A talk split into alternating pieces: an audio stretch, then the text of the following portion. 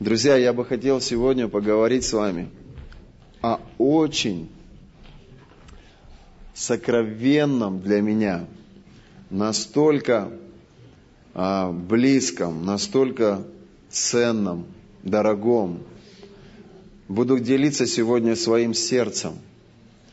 Открывать буду вам сегодня свои тайны. Парень соседу скажи, сегодня будет что-то очень интересное. Дим, выключи нам, пожалуйста, вот эти фары, чтобы у нас на мониторе было видно хорошо вот эту супружескую пару. А еще есть фотографии? Давай все посмотрим. Очень красиво. Почему они не на весь монитор? О, знакомые люди. О, здорово. Можно потише? Ой, какая свадьба красивая была. Настя, помнишь? Настя убежала. Во, вот так, Сереж. Дим, спасибо. Вот так хорошо. Вот они, смотрите. Союз. Русские, корейцы. А, прекрасная фотка. Здорово. А можно? Ой. Эту потом покажем. Давай на это остановимся. Аллилуйя. А давай назад пойдем там, где есть э, друзья рядом. Оп, оп, вот так остановись. Побольше сделай ее. Очень красивая фотография. А представляете, если бы за аркой было море, если бы на пляже сделать вот такое венчание, чтобы на, на заднем плане было море, они стояли на, на дорожке, на песке. Вау! Очень красиво. Пусть эта фотография будет, она поможет мне сегодня донести свои мысли. Сегодня была потрясающая атмосфера во время поклонения. Не надо включать это. Я до сих пор чувствую присутствие Божие, такое ощущение, как будто бы, а, как будто бы Бог ждет какого-то решения. Вы, не, вы, вы все убеждены неоднократно Его действиями в относительно вас в том, что Он любит нас. Иисус – доказательство тому. Ибо так возлюбил Бог этот мир, что Он отдал Сына Своего, единородного, Иисуса Христа, дабы Тот умер за наши грехи, отдал свою жизнь за нас. Это пример стопроцентной жертвы, пример полного посвящения, пример самопожертвования ради Бога, ради Отца. Мы сегодня молимся и стремимся к тому, чтобы быть готовыми отдать не только что-то из материального, не только что-то из душевного – но чтобы быть готовыми отдать жизнь свою за Христа. Это самый высокий уровень отношений человека с Богом, когда ты под страхом смерти готов отказаться от жизни ради Иисуса, ради веры во Христа. И сегодня в наше время – в России это время благодати, но в странах э, восточных то, что сегодня творит ИГИЛ, ставя людей на колени и призывая их к тому, чтобы они отказались от христианства под угрозой смерти, это в наше время, сегодня. И нужно быть настолько посвященным Богу, чтобы быть готовым в одно мгновение отказаться от всего и от своей собственной жизни. Мне кажется, многие из нас представляют собой в посвящении Богу ясли, детский сад. Но я верю, друзья мои, что Никто из нас не сомневается в том, что Бог любит нас. Он любит. Он любит. Он любит. Он любит. Скажи, Бог любит меня. И при этом Он за меня. При всем этом Он за меня. Сегодня очень много рождается детей. Намного меньше сегодня в Царстве Божьем учеников. И совсем немного отцов, друзей. Если мы будем говорить сейчас о дружбе, то вы согласитесь со мной, что само слово дружба, оно настолько распространенное. Если кто-то из вас зарегистрирован в соцсетях, то там есть такая формулировка «друзья». И многие в списке твоих друзей люди, с которыми ты даже ни разу не встречался. Ты понятия не имеешь, как они поведут себя в той или иной ситуации в отношениях с тобой – или когда мы встречаемся с кем-то, мы говорим, о, здравствуй, друг. Или как дела, дружище? Но на самом деле друг – это человек, с которым у тебя должны быть одни ценности, с которым ты разделяешь единомыслие, и который проверен временем, трудностями и испытаниями. И при этом, при всем, он остается верным и преданным тебе. Ты не можешь первого встречного назвать своим другом. Ты не можешь первому встречному доверить свою жену, своих детей, свои деньги, что-то, что для тебя ценно – но другу ты можешь это доверить. Почему? Потому что он доказал свою преданность и верность по отношению к тебе. Кто из вас благословлен Богом настолько, что рядом с тобою преданная тебе жена? Раз, два, три, четыре, пять. А все остальные, вы не уверены? Или вас кидали? Вас подводили? Знаете, о чем я подумал? Я хочу найти путь к сердцу Иисуса – и быть больше, чем его ребенком, и быть больше, чем его слугой. Я хочу быть его другом. Сегодня мы пели песню «Другом меня назвал, другом меня назвал». Как бы я хотел, чтобы он назвал меня своим другом – ведь вы согласитесь, я могу сказать, Георгий мой друг. Но я не могу сказать, я друг Георгия. Потому что я не могу себя определить как его друг. Ведь для этого необходимо, чтобы между нами было что-то сугубо личное. И в этом личном мы должны быть преданы, чтобы заслужить такой статус, статус друга. Вы со мной? Мне понравилось, как Соломон учит, и в притчах он говорит, если хочешь иметь друзей, прими решение стать, сам, стать прежде самому другом. Я сегодня просто бросаю вызов каждому из вас. Друзья, если вы хотите иметь друзей, Найдите домашнюю церковь, станьте частью ячейки.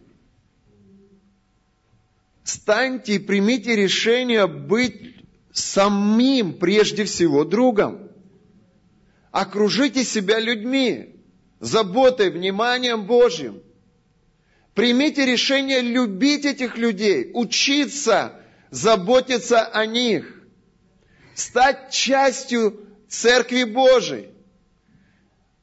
Ведь церковь это не только воскресное собрание, церковь это повседневная, христианская, посвященная телу Иисуса Христа жизнь. Аминь. Когда я был ребенком, у моего двоюродного брата была свадьба. И я помню этот момент. Я был в возрасте Матвея примерно. И у него была очень красивая жена. Я помню, как сейчас. Ее стрижку, ее а, волосы, ее платье. Я смотрел на нее, она была настолько красива, как из того мультфильма «Красавица и чудовище». И эта свадьба мирская была. Они выпивали шампанское, они много плясали. Мы с ребятишками играли, бегали, там носились.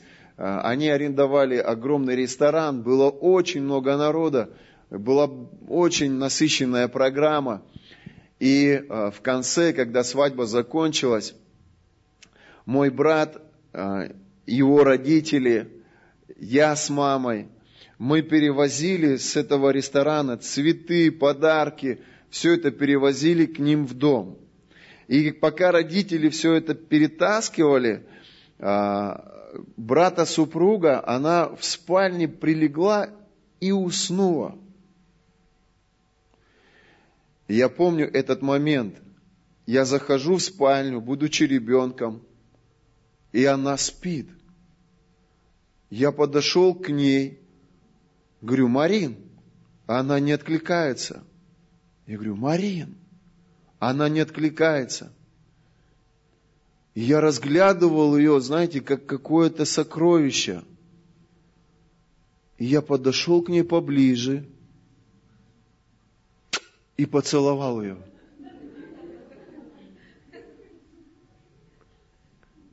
Сейчас, когда мы поклонялись, я увидел эту картину – и слезы покатились у меня по щекам. И Бог показал мне еще один момент. Я расскажу вам одну притчу. Один молодой человек, я ее рассказывал, но она поможет мне донести саму суть послания. Он очень сильно любил жемчужины – для него жемчужины это была его ценность. Он покупал жемчужину каждый раз, когда где-то в каком-то из городов встречал и видел что-то новое для себя. Та страсть и жажда по жемчужинам толкали его просто на сумасшедшие жертвы. Он отдавал огромные суммы денег – чтобы приобрести ту или другую жемчужину. У него была семья, у него была жена, дети, у него был бизнес, бизнес процветал, у него была недвижимость, дом, у него было много, достаточно много имущества. И все это было ценностью, но та страсть, та любовь и то желание, которое влекло его к жемчужинам, это все, перес, как сказать, все это теряло своего рода ценность.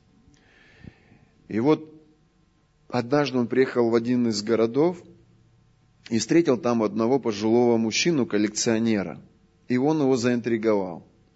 Он говорит, у меня есть жемчужина, которая просто захватит твое сердце. И этот молодой человек решил посмотреть ее. Когда они встретились в очередной раз, и он увидел ее, он понял, что это то, ради чего он живет. Это смысл его жизни. Ни жена с детками, ни бизнес с тем капиталом, который он имеет. не какие-то другие интересы, а вот эта жемчужина. Он держал ее, он любовался ей, и он понимал, что без нее он не сможет больше жить. Он отдал ее снова этому коллекционеру, поехал в гостиничный номер, и он постоянно думал о той красоте и о, той, о том сиянии, которое он видел, глядя на эту жемчужину.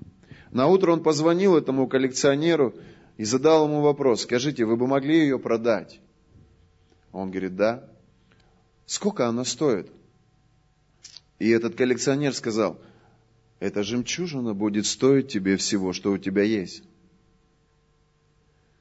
И этот молодой человек, он сразу обратил внимание на свои счета. И там у него был достаточно серьезный капитал. И он подумал, ну нет, это слишком много, я не могу отдать все деньги.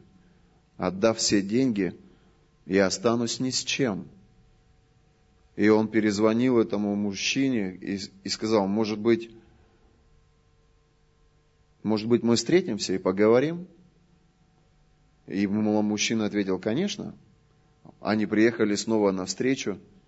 Он достал эту жемчужину, поставил ее перед ним. И этот молодой человек смотрел на нее и решил, я отдам все свои деньги, что у меня есть. Я заберу эту жемчужину, и я заработаю снова. Пусть я заплачу еще 10 лет своей жизни, чтобы заработать снова капитал – но это сокровище будет со мной. И он сказал, хорошо, по рукам, я отдаю вам все свои сбережения, весь свой капитал. И он уже хотел было взять эту жемчужину, и мужчина сказал, подожди, я же сказал, это будет стоить тебе всего. Но я решил, я отдаю вам все свои деньги. Вот, обратите внимание, это все, все мои сбережения. И это была весьма большая сумма. Это действительно было так. Все счета, все деньги, которые были у этого молодого человека, он их готов был отдать этому мужчине. Но тот сказал, нет, ты не понял. Это будет стоить тебе всего. Это будет стоить тебе твоего бизнеса, это будет стоить тебе твоей семьи, это будет стоить тебе абсолютно всего ты получишь эту жемчужину, но ты выйдешь оттуда, и у тебя не будет ни автомобилей, у тебя не будет ни репутации, у тебя не будет ни копейки денег, у тебя не будет ничего, кроме этой жемчужины. И это была весьма большая цена. И этот молодой человек, он просто разозлился. И он сказал, не бывает таких жемчужин, которые бы так много стоили. Не может такого быть, что я должен отдать все ради этой жемчужины. И, и он ушел, просто ушел расстроенный, он ушел вне себя. Его рвало внутри. Он понимал, что эта жемчужина не может стоить так много. Но что-то внутри него говорило, что он не может жить без этой жемчужины. Послушайте, Иисус является этой жемчужиной. И если мы встретились с Ним, если мы пережили Его присутствие, то, как Он сегодня меня обнимал, то, что Он сегодня со мной делал, я стоял здесь весь в слезах, я говорю, я молился всю эту неделю, ты не приходил ко мне домой. Даже, даже не было даже малой части той славы, которую ты изливаешь на меня в этом Доме Божьем. Я, я стоял, и он просто лил, лил, лил, лил на меня. Я не мог остановиться. И, но то, что сейчас ты делаешь здесь, послушайте, люди, которые пережили Божье присутствие, которые встретились с этой жемчужиной, которые увидели Его славу, которые позволили ему прикоснуться к своему сердцу, которые позволили ему прикоснуться к своей семье, которые позволили ему прикоснуться к своему служению, которые позволили ему прикоснуться к своему бизнесу, к своему здоровью. Послушайте, может быть, они и отступают от Бога. Может быть, они и выходят в конфронтации против церкви или против кого-то из помазанников Божьих. Может быть, они проходят через какую-то мясорубку жизни, через какие-то проблемы в своей жизни. Но они никогда не могут забыть славы Его. Они никогда не могут забыть любви Его. они никогда не могут забыть красоты Его. И, может быть, они злятся сегодня, зная, что, что нужно заплатить цену, чтобы иметь эту жемчужину. Да, нужно прекратить блудить. Да, нужно прекратить пить. Да, нужно прекратить воровать. Да, нужно прекратить лгать. Да, нужно заплатить цену, чтобы эта жемчужина была с тобой, чтобы его присутствие было с тобой, чтобы его слава сопровождала тебя. Но это такая большая цена для кого-то из них, что они не готовы заплатить ее, и они отходят в сторону, убеждая себя в том, что все нормально, все нормально, я живу как все нормальные люди, все хорошо, но при этом они потеряли его славу, они потеряли его красоту, и они мучаются внутри и стенают. Он в этой борьбе, он позвонил, я говорит, я хочу с вами еще раз встретиться. Пожалуйста, позвольте. И этот коллекционер приехал. И этот парень, он уже был полностью внутри сокрушен. И он говорит, послушайте, я правильно вас понял? Помимо того, что я должен отдать все свои деньги, помимо того, что я должен отдать свой бизнес – помимо того, что я должен отдать вам себя самого, я еще должен отдать и жену с детьми. И этот мужчина сказал, да, ты правильно понял. И я не торгуюсь. Если ты хочешь иметь эту жемчужину, тебе нужно отдать все. Все. Все. И этот парень, он чувствовал себя обреченным. И он говорит, хорошо, я отдаю все. Что нужно подписать? И он подписывает документы. Этот мужчина отдает ему эту жемчужину и говорит, это твое. И парень сидел, и у него не было восторга от, этого, от этой сделки. У него не было по каких-то положительных эмоций. Он, он просто, знаете, вот от него ничего не осталось. Но одно он понял точно, что смысл и цель моей жизни, для чего я родился, для чего я сегодня существую – это вот эта жемчужина. И он ее взял. И он развернулся. И пошел от этого коллекционера без детей, без жены, без бизнеса. И даже он уже сам себе не принадлежал. Он отдал себя в собственность этому мужчине. Но зато с этой жемчужиной. И он уходил и думал, правильно ли я сделал. А впрочем, без этой жемчужины я не смогу сделать счастливым никого из этих людей. Ни детей, ни жену, никого. И только он открыл дверь, чтобы выйти, этот мужчина его остановил. Подожди. Послушай, Все, что ты мне отдал, это мое по праву. Вот документ. Вот твоя роспись. Но мне это не нужно. Мне не нужна твоя жена. Мне не нужны твои дети. Мне не нужен твой бизнес. И мне не нужен ты. Я хочу все это вернуть тебе.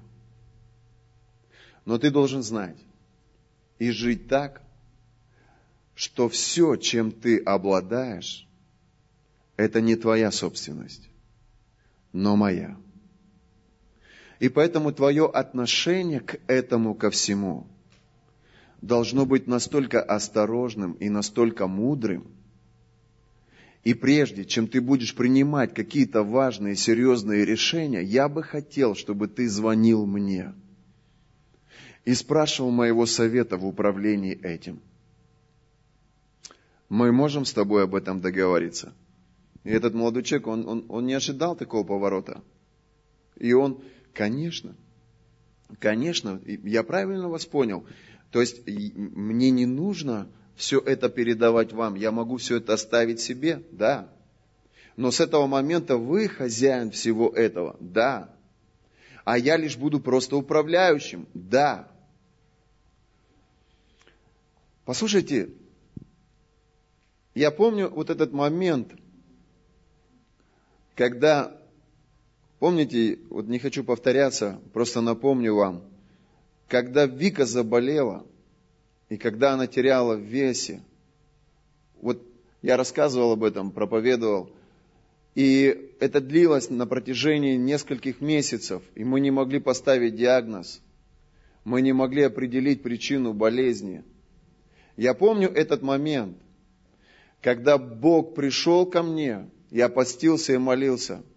Бог пришел ко мне и сказал, я хочу, чтобы ты отдал мне ее. Я испугался, я думал, речь идет о том, что она должна пойти на небеса. Я говорю, Господи, да мы совсем не пожили еще. Боже, да я как? Она молодая. Как, Господи, а как я без нее? И, и передо мной вот этот образ моей дочери. А что я с ней делать буду?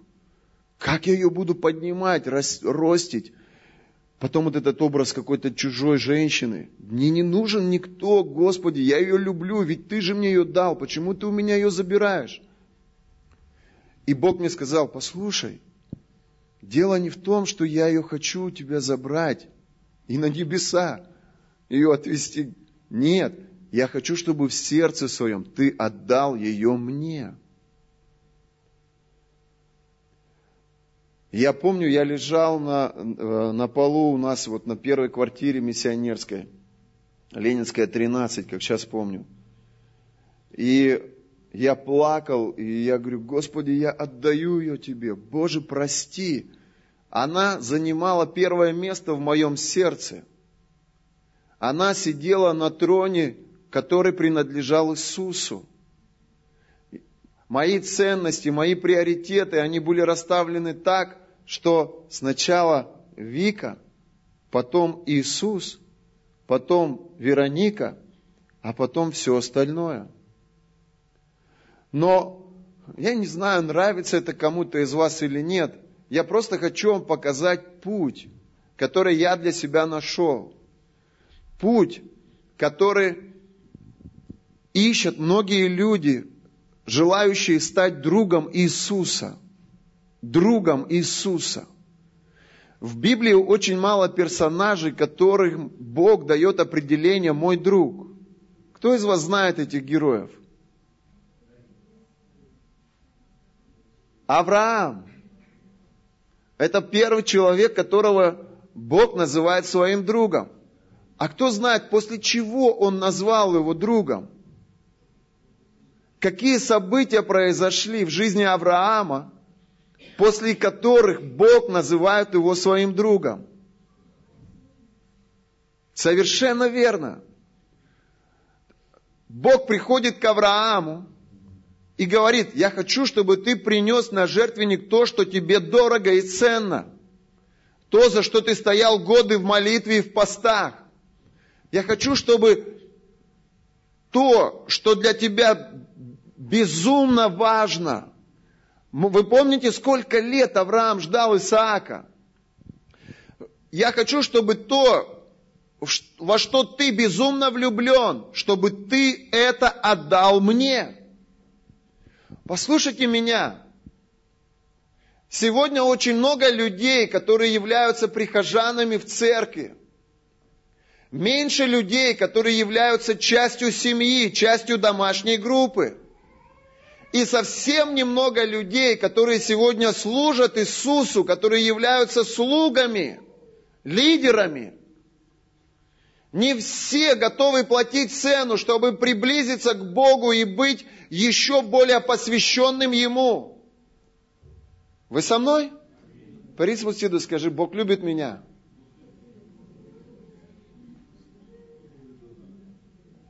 Сегодня из всех этих людей, которые здесь в зале, небольшая часть из них дают Богу десятую часть своих доходов.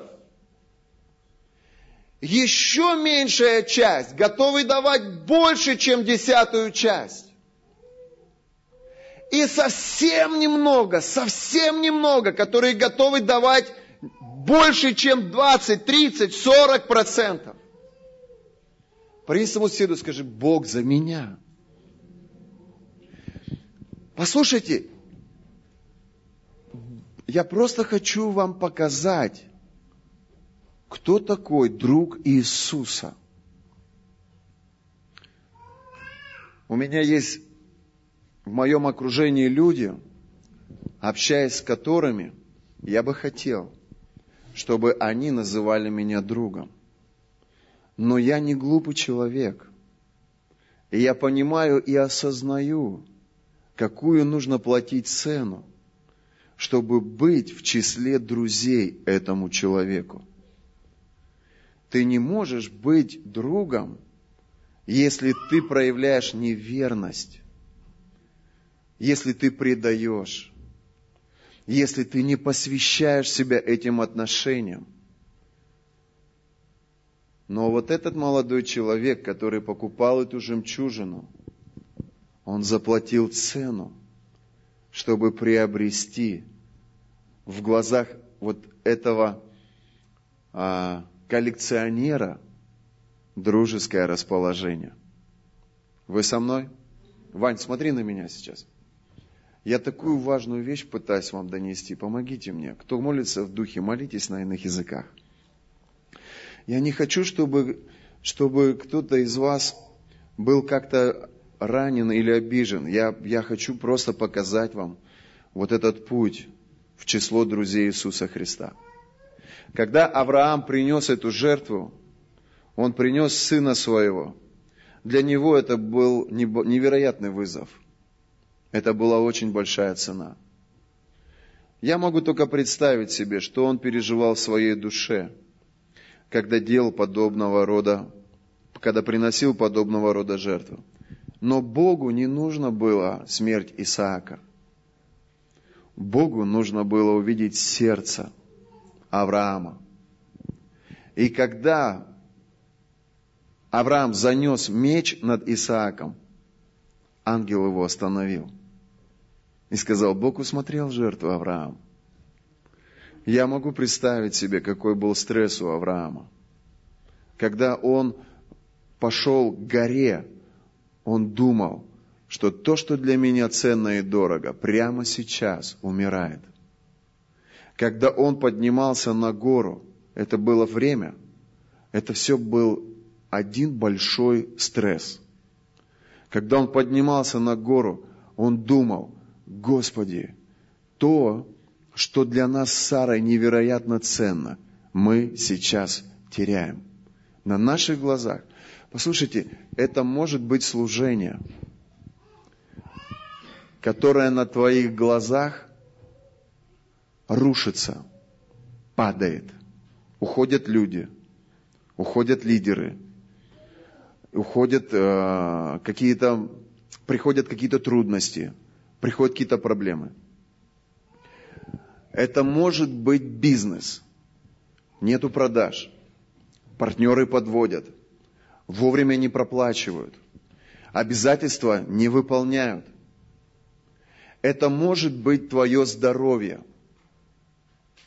Ты просто видишь, как анализы становятся все хуже и хуже. Ты видишь, как тело твое начинает подводить тебя. Ты видишь, как все разваливается. Вы со мной сейчас? Но я хочу показать тебе одну очень важную вещь.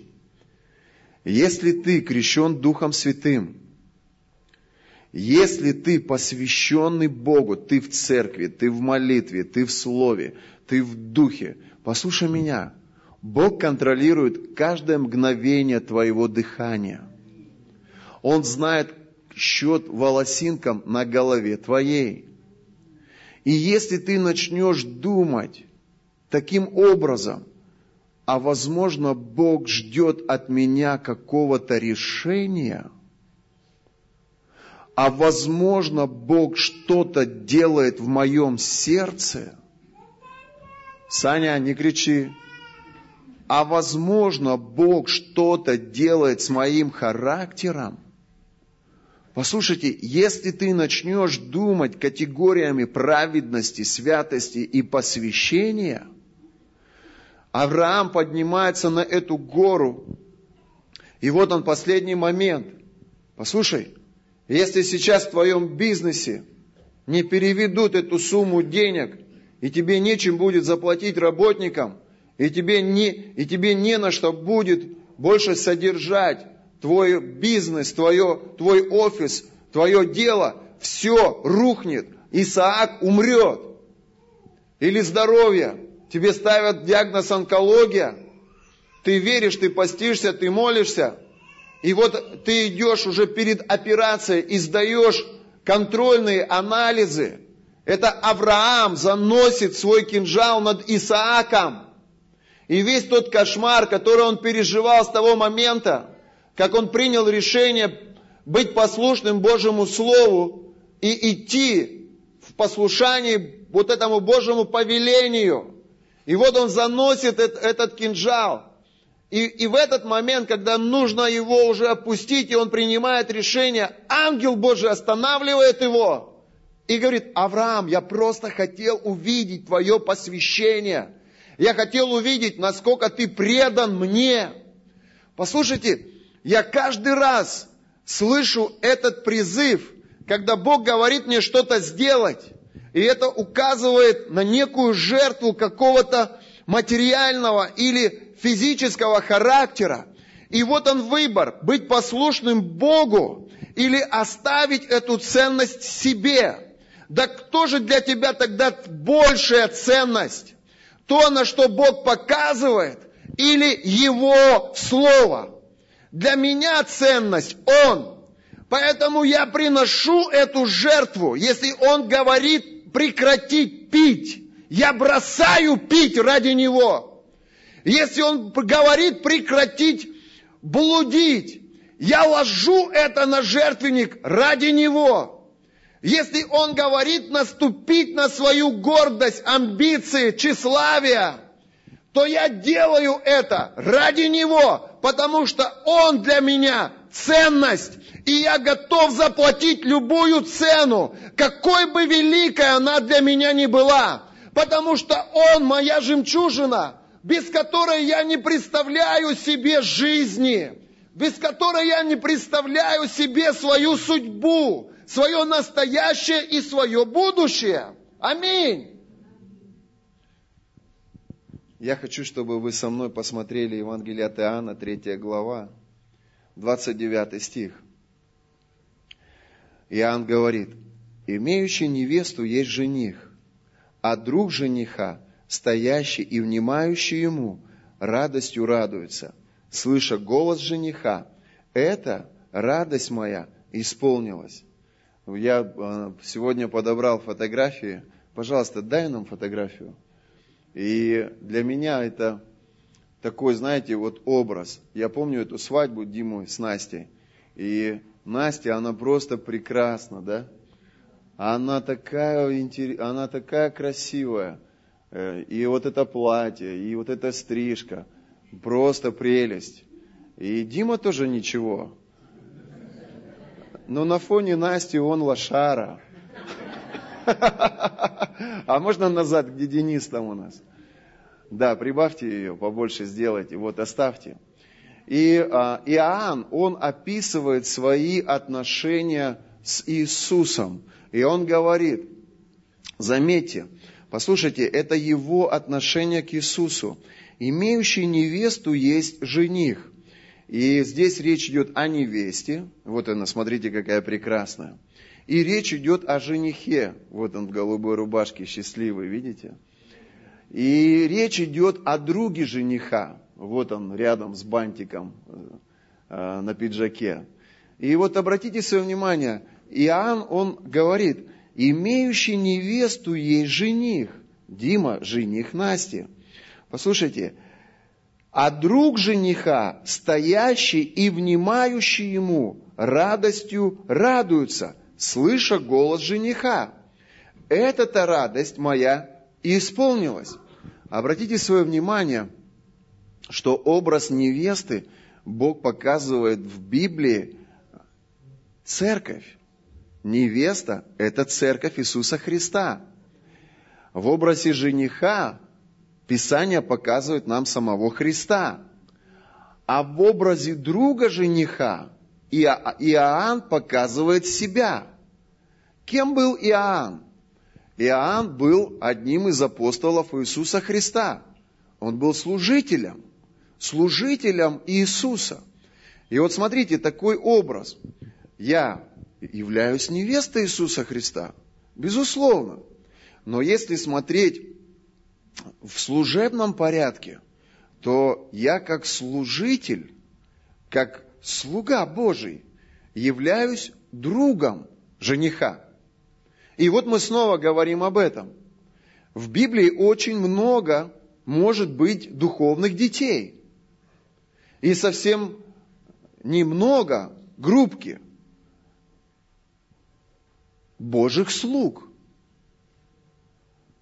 В образе жених, в образе друга жениха. И совсем немного, совсем немного отцов или тех, кого Иисус называет своим другом. Вы со мной? И вот что я заметил. Когда я был маленьким ребенком, и я, можно сказать, был влюблен в невесту своего брата. Я не знаю, что это, но, но что-то внутри меня было настолько восхищенным невестой.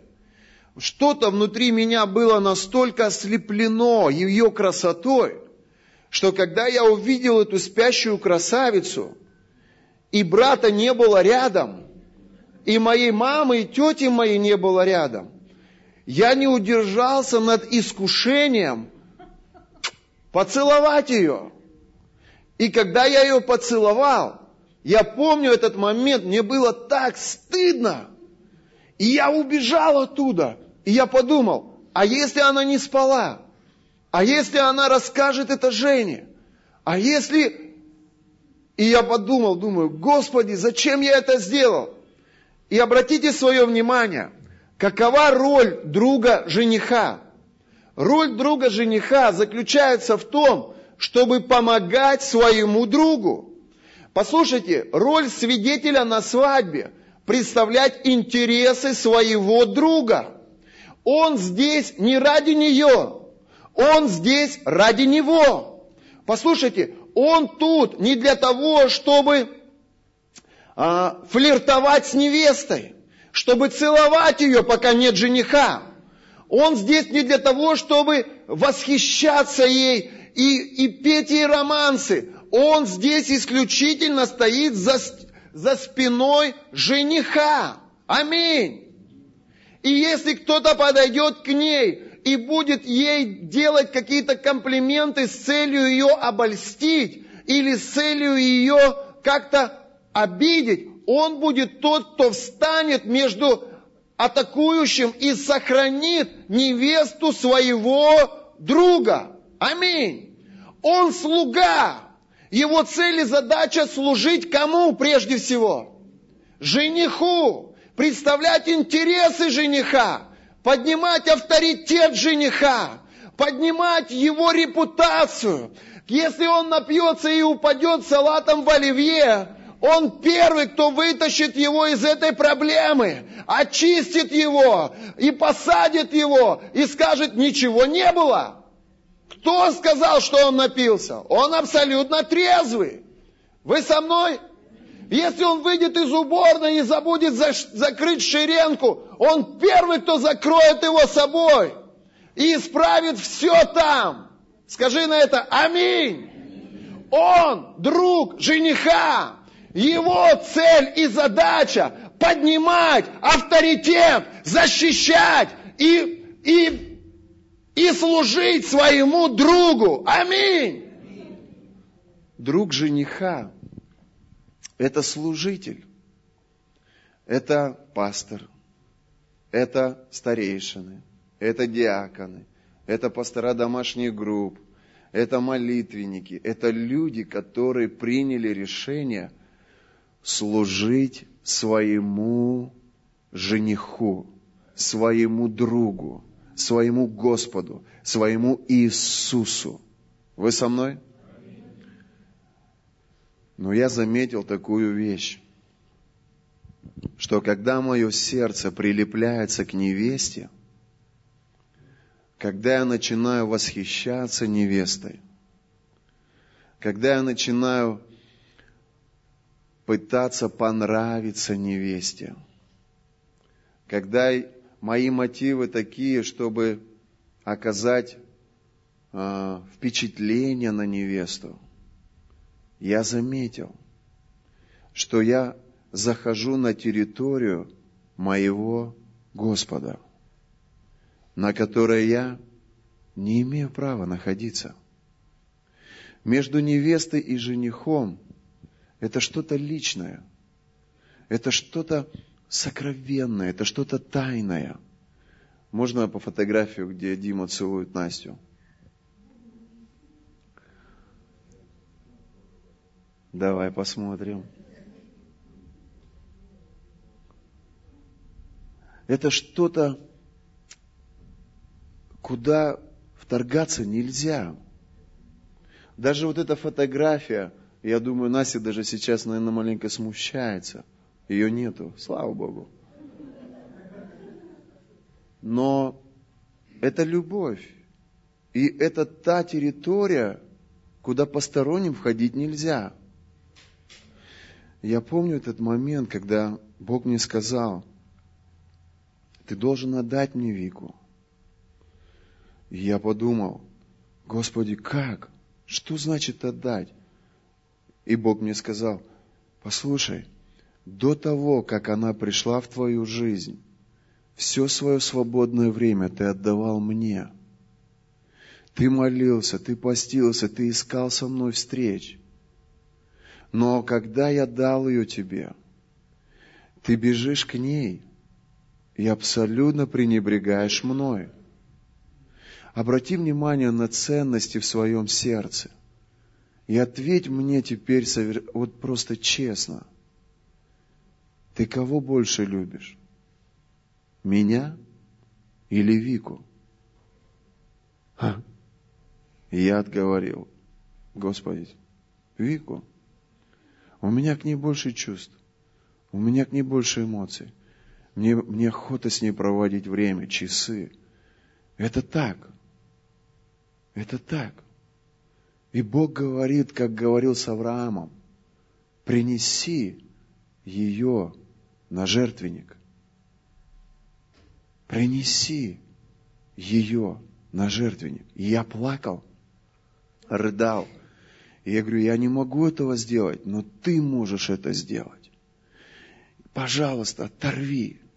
Сегодня я стоял здесь, и Бог мне говорит, послушай, после того, как ты проводишь время с моей невестой. О ком невеста говорит больше? Обо мне или о тебе? знаете, вот это в чате. Пастор, спасибо большое. Такая классная проповедь была. Спасибо вам большое. Такое помазание, так здорово. И я чувствую, мне приятно, мне хорошо.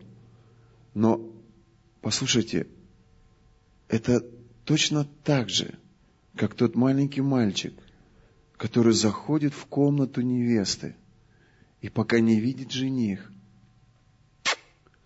целует ее. Я влюблен в церковь. Я готов вставать ночью ради церкви. Я готов вставать утром рано.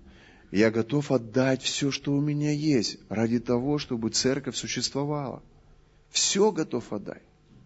У меня был момент, Бог меня, меня призывал к материальным вещам. Сегодня нет ничего, чтобы я не отдавал ему из материального. Мне вообще ничего не принадлежит.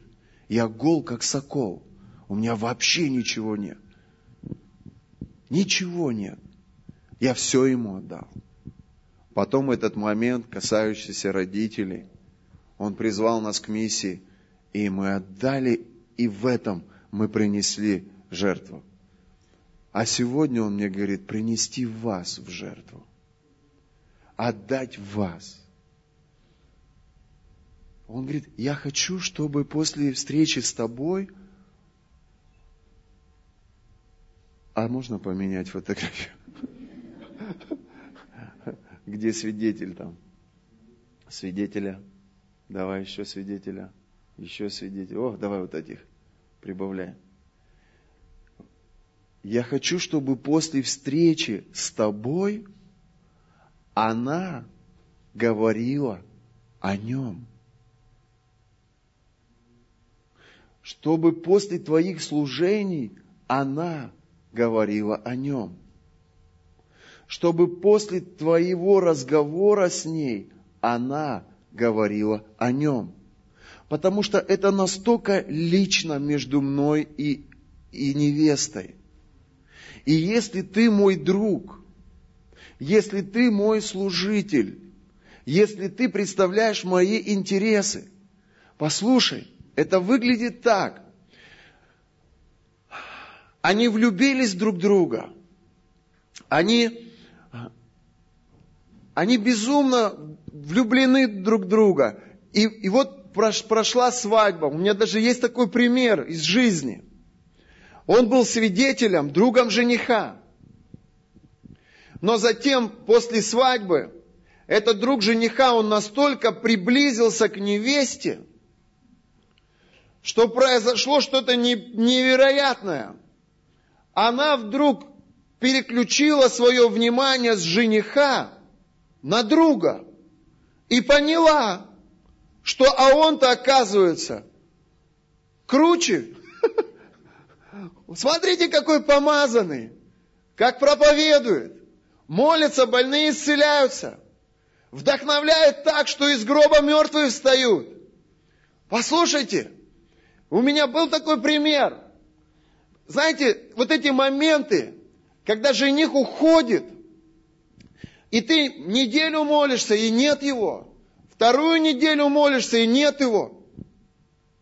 И здесь друг, он вдохновляет тебя, чтобы ты не потеряла свою любовь к жениху. Он утешает тебя.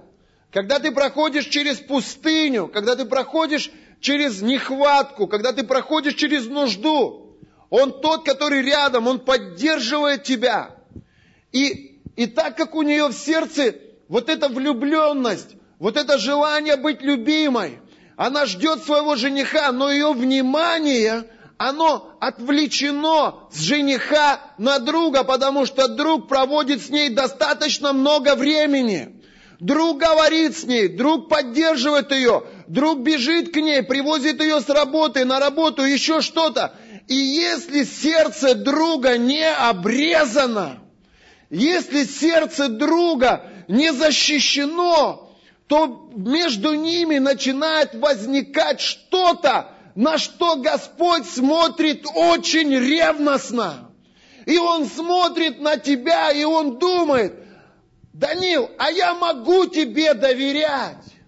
Ты можешь быть преданным, ты можешь быть верным и не заходить в ту зону, на ту территорию, которую я определяю как мое личное. Я сейчас сам себе проповедую. Но я думаю, кто-то из вас тоже что-то для себя берет. И я просто стоял, я говорю, Господи, что значит отдать? Ты хочешь меня куда-то убрать? Что значит отдать? Господи, ведь это дети мои. Как можно детей отдать? Бог говорит, можно. Можно. Можно и детей отдать. Можно и жену отдать. Можно и квартиру отдать. Не нужна нам ваша квартира. Я говорю о наших отношениях с Богом. Можно бизнес отдать. Можно. Можно. Можно. если мы понимаем, что это не наше, а Его. Его. Его. Это Его. Скажи, я Его.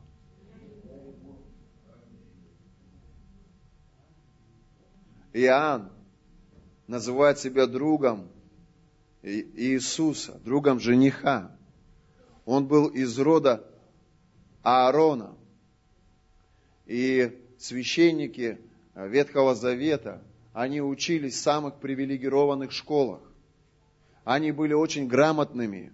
Они знали Тору наизусть. Они могли открыть любое место и просто наизусть тебе эти места Писания цитировать. И заметьте, что Иоанн Креститель, он не учился ни в каких школах. Иоанн Креститель, он не заканчивал эти высшие учебные заведения. Он пережил крещение Духом Святым и был отведен Духом в пустыню. И там в пустыне он проповедовал Евангелие, призывая людей к покаянию. Послушайте, послушайте, вот я сейчас буду говорить вещи, которые, может быть, ты не готов принять, но это правда. Послушайте, Богу не нужны твои интеллектуальные, высокие способности для того, чтобы начать тебя использовать. Послушайте, Иоанн не был интеллектуалом.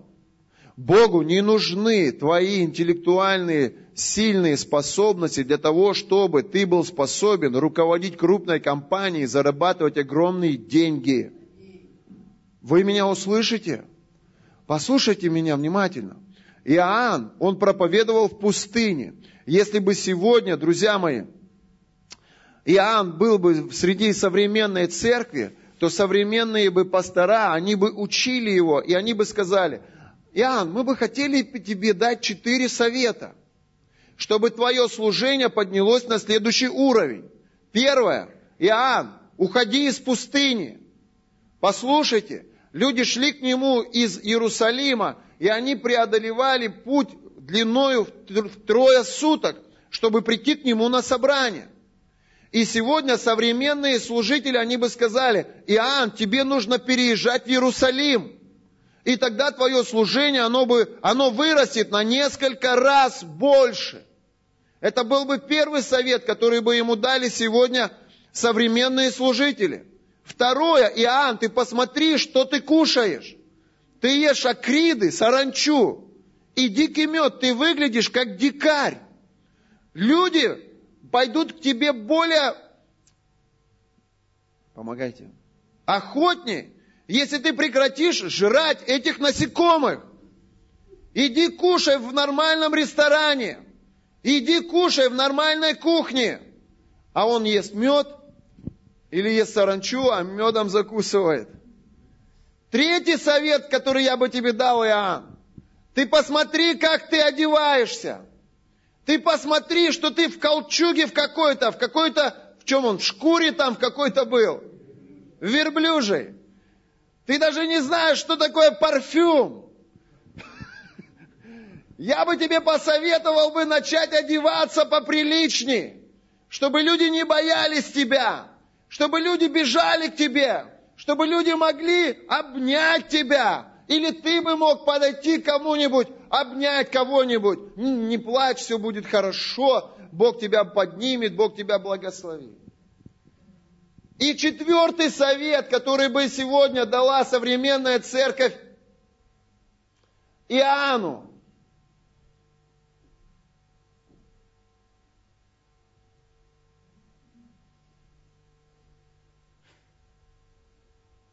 Помогайте. Прекрати ругать людей. Они идут к тебе, преодолевая такое расстояние. А ты как с ними разговариваешь? Покайтесь, Оленька, порождение Ехидины.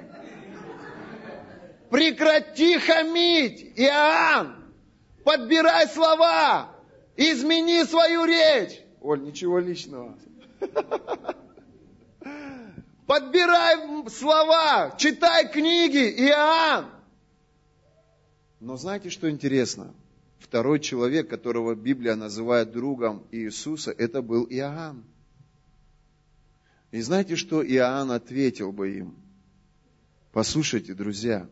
Нет, не друзья. Послушайте, ребят. Вы так и не поняли, что я здесь не для того, чтобы плодить учеников. Я здесь не для того, чтобы строить большое служение. Я здесь не для того, чтобы продвигать свои интересы. Послушайте, есть что-то такое тонкое в наших сердцах, что мы присваиваем себе. У меня большое служение. Вся слава Господу. Но мне так хорошо из-за того, что оно у меня большое. У меня классная тачка. Вся хвала Господу. Но мне так классно, что у меня классная тачка. У меня умная жена. Вся слава Господу. Но ведь у меня умная жена. Так что-то такое тонкое, что-то такое, что не каждый увидит, что не каждый почувствует, что не каждый услышит. Но каково отношение Иисуса к такому положению нашего сердца? Авраам, я хочу, чтобы от тебя произошел великий народ, но я вижу, что ты смотришь на Исаака, как на свою собственность. И это меня останавливает, чтобы расширить твое служение. Максим, я хочу, чтобы ты зарабатывал большие деньги, чтобы ты был использован в Царстве Божьем. Но что-то меня останавливает, когда я смотрю, как ты присваиваешь это себе. А некоторые люди родить не могут. А некоторые люди не могут обрести мир в своих семьях. А кто-то не может вылезти из наркоты и алкоголя. А кто-то не может продвинуться дальше в своем служении. Может быть, Бог ждет каких-то решений от нас.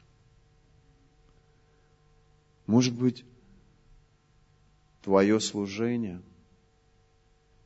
твой бизнес, твоя семья – это та жемчужина, которую нужно купить и при этом отдать все. И не в буквальном смысле, а в сердце своем. Вы чувствуете что-то? Можете себе представить, если бы этот друг жениха в то время, когда Дима полетел на Камчатку зарабатывать деньги, он бы начал бы романсы петь Насте. Настя, ты так хорошо пахнешь. Ты так классно выглядишь. Настя, когда ты приходишь, атмосфера меняется. Настя, когда ты поешь, ангелы приходят, так хорошо у нас у всех есть эта человеческая потребность быть значимым, быть лидирующим, быть первым. Она есть у всех. И знаете, я даже не могу в этом разобраться сам. Мы проповедуем порой и вдохновляем людей, чтобы они встали и пошли. А потом, когда они уверенно идут, мы проповедуем и вдохновляем их, чтобы они пускали впереди себя Бога. знаете, вот, вот просто он видит сердце. Просто оно настолько сложный инструмент, и там настолько все переплетено, что если где-то как, какое-то сухожилие или какой-то нерв не так настроен, он сам туда вмешивается, и он настраивает это. И последнее место Писания, пожалуйста – Книга Исфирь, вторая глава, 15 стих.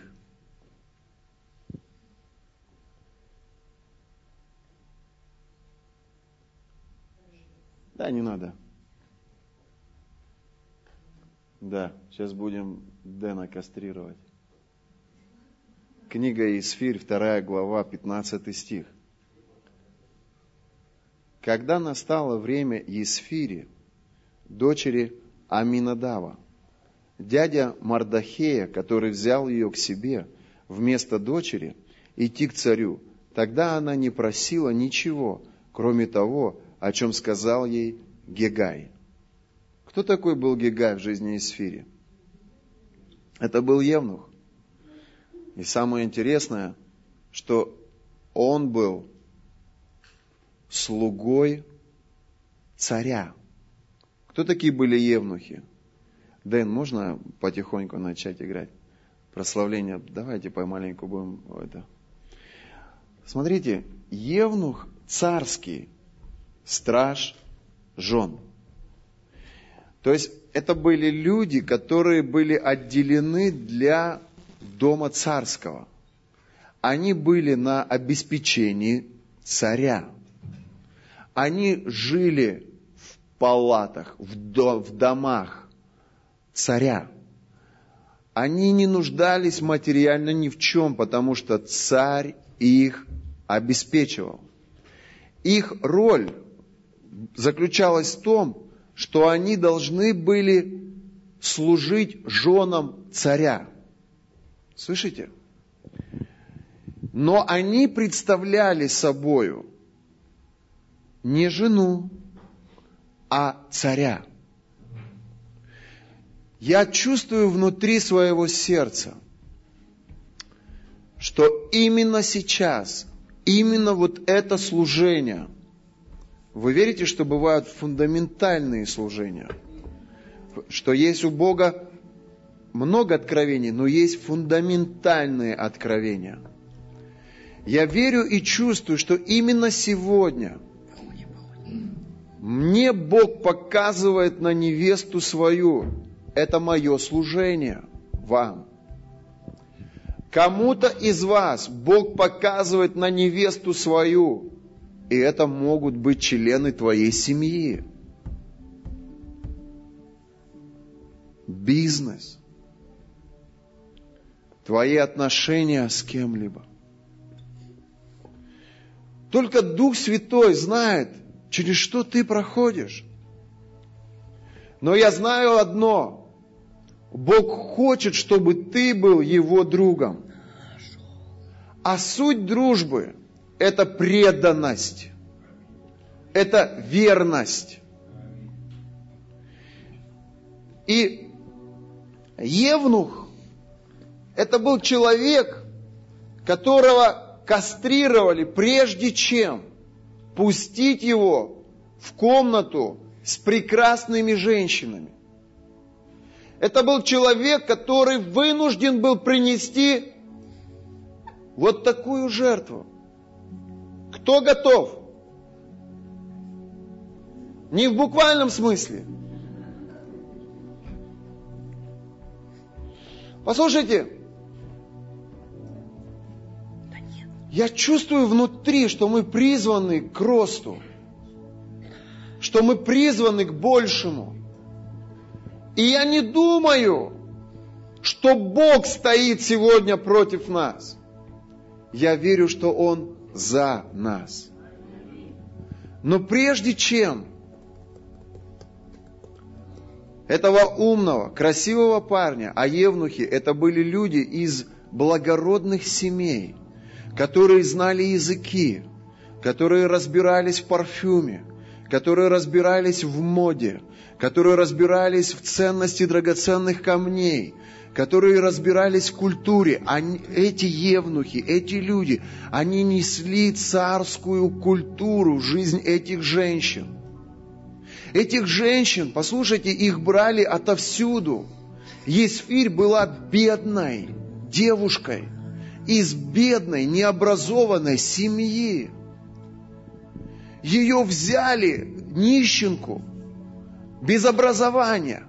Ее взяли, все, что она знала, это то, чему ее научил Мардахей, Дух Святой. Ее взяли, ее привели в царский дом, сняли с нее эти одежды, сожгли их Евнух взял эту прекрасную девушку. Это была не, не девушка. Евнухи это были мужчины, слуги или друзья царя. Они взяли эту прекрасную девушку. Вот этот, как его звали? Гигай. И он ввел ее в палаты царя. И он начал знакомить ее с культурой царской. Это были весьма образованные люди. Но цена тому была, им отрезали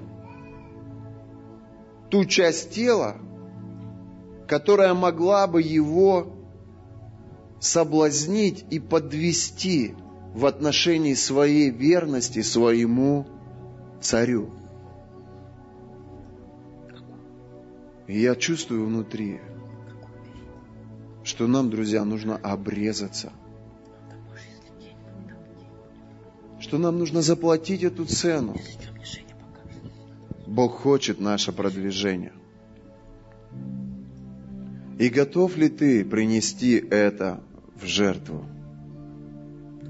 Библия говорит, что Бог дает нам новые сердца, на скрижалях которых записывает свои слова любви, слова завета.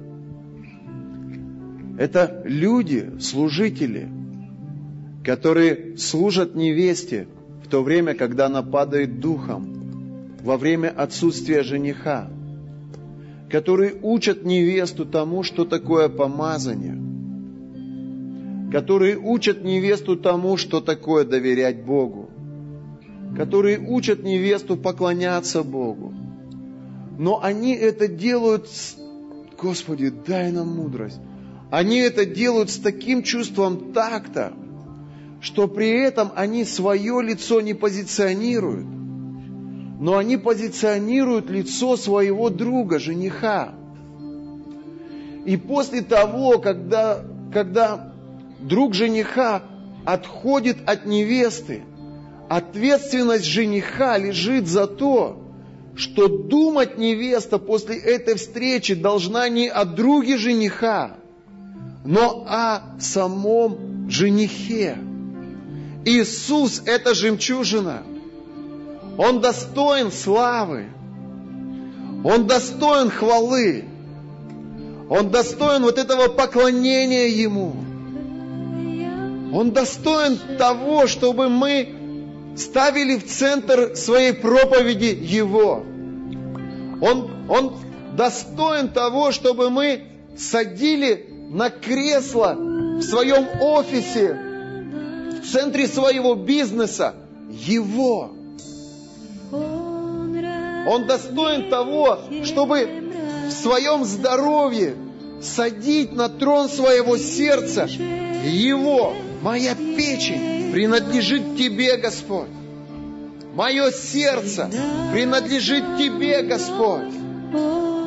Он достоин, чтобы мы восхищались им, превозносили Его, чтобы мы научились поклоняться так, чтобы народ восхищался им. Когда люди подходят к тебе и говорят спасибо большое за твой труд, за твое посвящение, за твое служение нам. Господи, как это сделать, чтобы мое сердце в этот момент, чтобы оно отдавало эту хвалу Иисусу, чтобы оно возвеличивало в этот момент Христа, чтобы ни капли не, не присваивать себе от всей этой славы, которую Он изливает на служение.